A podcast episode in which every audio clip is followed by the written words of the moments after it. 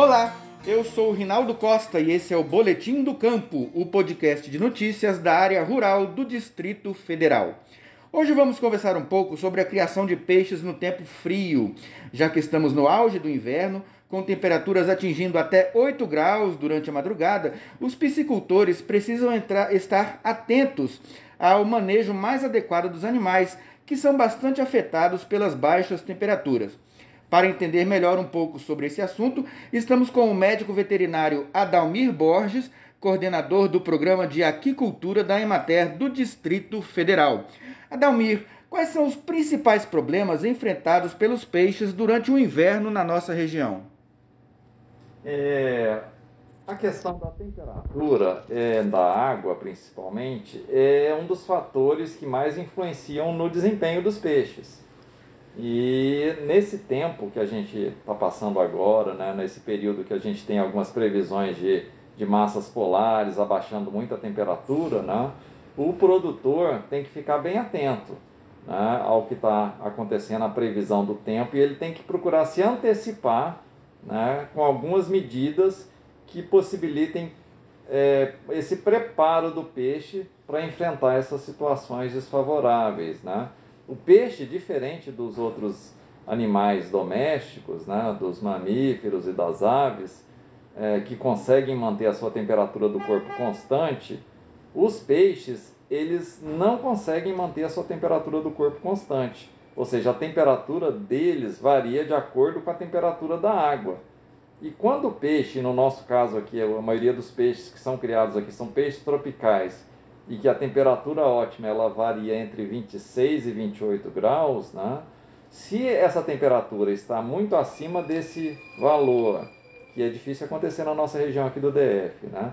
mas o mais comum a gente ter temperaturas mais baixas, vão influenciar no metabolismo do peixe, na defesa do peixe com em frente, em frente às doenças e principalmente na, no apetite, na alimentação dos peixes. E temperaturas muito baixas principalmente peixes amazônicos, eles chegam a parar de se alimentar e pode ter problemas de mortalidade. Então a primeira coisa é que, na dúvida, não, é, não perca tempo. Procure assistência técnica, a Emater da sua região mais próxima, converse com o técnico para pegar algumas dicas de como proceder nesse período. Adalmir, quais são as, as medidas que o piscicultor deve tomar com relação à alimentação dos peixes no período mais frio? É, é, como eu acabei de dizer, né, o peixe ele tem o apetite diminuído nesse período é, de, de, temperaturas mais baixas. Então, é, o piscicultor ele tem que estar atento né, à quantidade de ração que ele fornece para os peixes, né, então ele vai ter que reduzir essa quantidade Existem algumas tabelas de referência da alimentação que já colocam também essas reduções proporcionais à temperatura. Então ele tem que estar atento. Então, é, quem é piscicultor há mais tempo já sabe, em dias de água mais fria ou de temperatura mais fria, dias nublados, geralmente o peixe come menos. Então, é, atenção para esse fator, porque a gente sabe que a ração é o principal custo de produção. Né? E aí, é, é, se ele está colocando a mesma quantidade de ração que ele coloca, eh, coloca nos outros dias, ele pode estar perdendo dinheiro com essa ração que é desperdiçada e, além disso, prejudicando a qualidade da água. Então, ele deve, no período frio, de maneira prática, é reduzir a quantidade das alimentações e, se possível, concentrar a alimentação no período da tarde uhum. onde a gente tem temperaturas mais altas do ar e, consequentemente, também da água onde que o peixe é criado. Adalmir, é possível fazer o controle da temperatura da água nessa, nessa, nessa época mais fria ou tem alguma outra medida que o produtor pode tomar para amenizar esse problema? É, nas criações tradicionais, que são em viveiros escavados, né, que o pessoal fala tanques, né, os tanques de terra sem revestimento, que a gente então fala como viveiros de terra, eles estão expostos às condições ambientais. Uhum. Então, se o produtor ele não tem uma estufa, né, uma estrutura que consegue é, minimizar essa perda né, de temperatura, então ele tem que, às vezes, tomar algumas medidas. E aí eu tenho duas dicas né, principais para falar sobre esse controle da temperatura. Né? Se eu não tenho como controlar essa temperatura durante a noite, então eu posso fazer pelo menos duas coisas. Então eu posso reduzir a entrada da água do viveiro no período da noite, ou seja, à noite a água está mais fria, eu vou estar tá entrando, entrando com uma água mais fria dentro desse viveiro. Então, se possível, feche a entrada da água no período da noite. A outra dica é no período da, do dia, principalmente nos períodos mais quentes, ele ligar o aerador. O aerador ele tem função principalmente da questão da oxigenação da água e normalmente ele é ligado no período da noite. Mas a dica que eu estou dando aqui é um pouquinho diferente. Então, além desse período da noite que ele fica, ele fica ligado com a função de oxigenação, se você ligar ele durante algumas horas durante o dia, principalmente nos períodos de, de, de temperatura mais alta, ele vai fazer uma mistura da água, que uhum. fica, a água superficial é mais quente, ele vai misturar com a água mais fria, fazer uma homogeneização dessa água, né?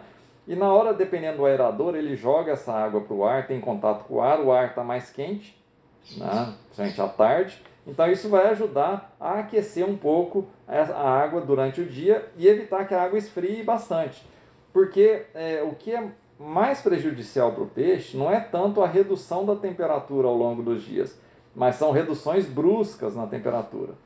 Não só reduções bruscas na temperatura, mas nos outros parâmetros de qualidade de água também. Isso é bem comum aqui em Brasília, quando no inverno a gente tem temperaturas altas de dia e muito baixas de noite, não é? Isso, essa diferença entre o dia e a noite, a gente fala da amplitude térmica. Na uhum. nossa região aqui ela é alta. Então por isso que a gente pode é, evitar essa variação tão grande com essas duas medidas que a gente falou aqui. Repetindo, fechar a entrada da água no período da noite, que a temperatura vai estar mais baixa, e ligar o aerador no período da tarde, que ele vai procurar ganhar um pouquinho de temperatura é, na água. Adalmir, levando em consideração essas orientações, é possível o produtor manter o mesmo nível de, de produtividade e de renda na, no pescado? É, o que acontece, ele pode manter tá, o mesmo nível de produção e de renda, mas ele tem que adotar algumas, alguns manejos né, para que ele não tenha perdas nesse período. Então, primeiro que a gente falou, o ajuste da alimentação. A outra situação, no manejo, ele deve evitar é, é, manusear o peixe se ele já sabe que vem um período mais frio. Então, se ele viu a previsão do tempo, que na semana do, que vem as temperaturas vão abaixar, então ele deve evitar manusear esse peixe, fazer despescas, biometrias na semana anterior.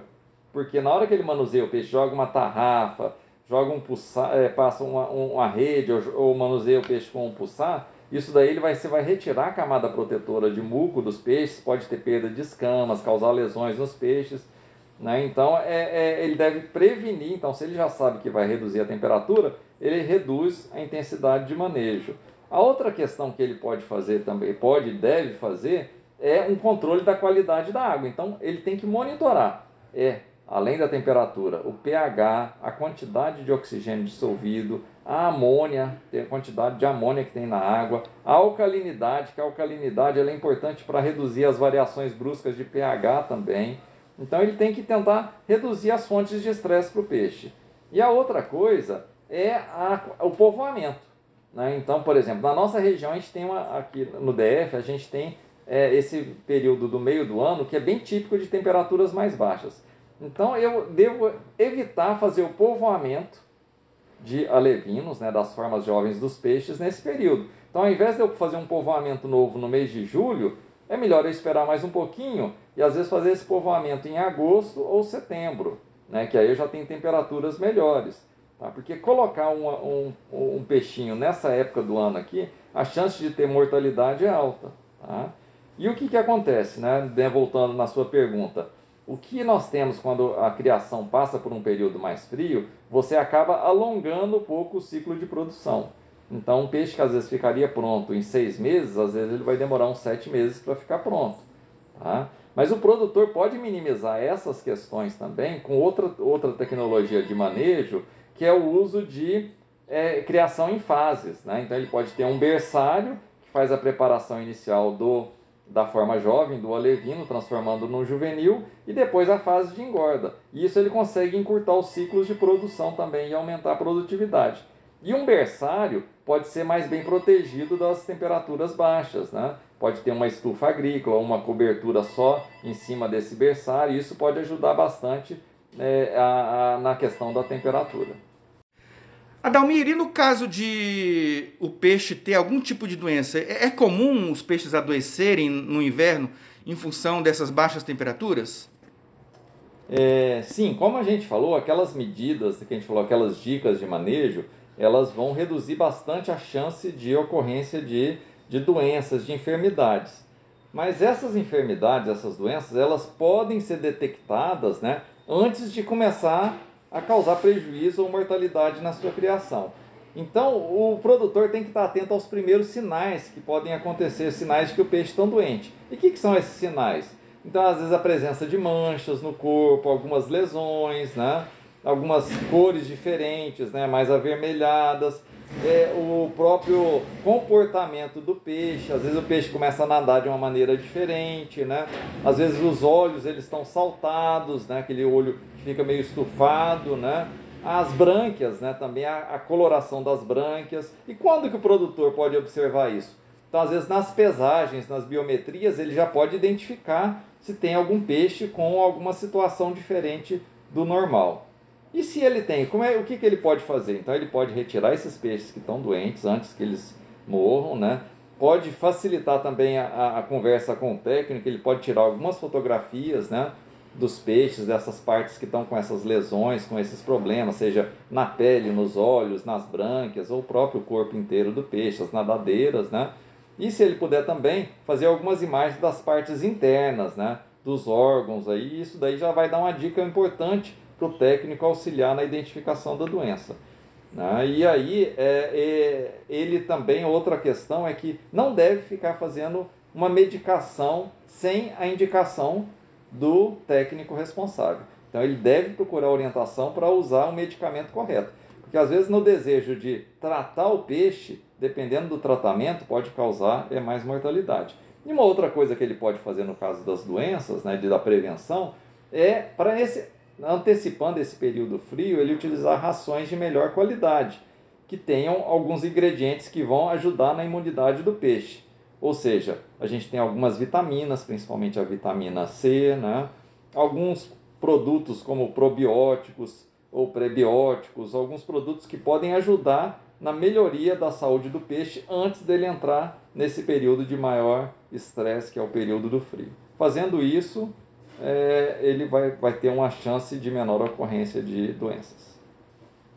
Muito bem, conversamos com o médico veterinário Adalmir Borges, coordenador do programa de aquicultura da Emater do Distrito Federal, explicando para a gente sobre o manejo adequado dos peixes na época do inverno. Se você se interessou em buscar mais informações ou orientações, ou ainda tem dúvidas para esclarecer, pode procurar o escritório da Emater mais próximo de sua propriedade. A lista completa com os endereços e telefones está em www.emater.df.gov.br. Converse conosco também pelas nossas redes sociais, EmaterDF, no Facebook, Twitter, Instagram, YouTube e agora também no LinkedIn. O Boletim do Campo é uma produção da Assessoria de Comunicação da Emater do Distrito Federal. A apresentação, Rinaldo Costa.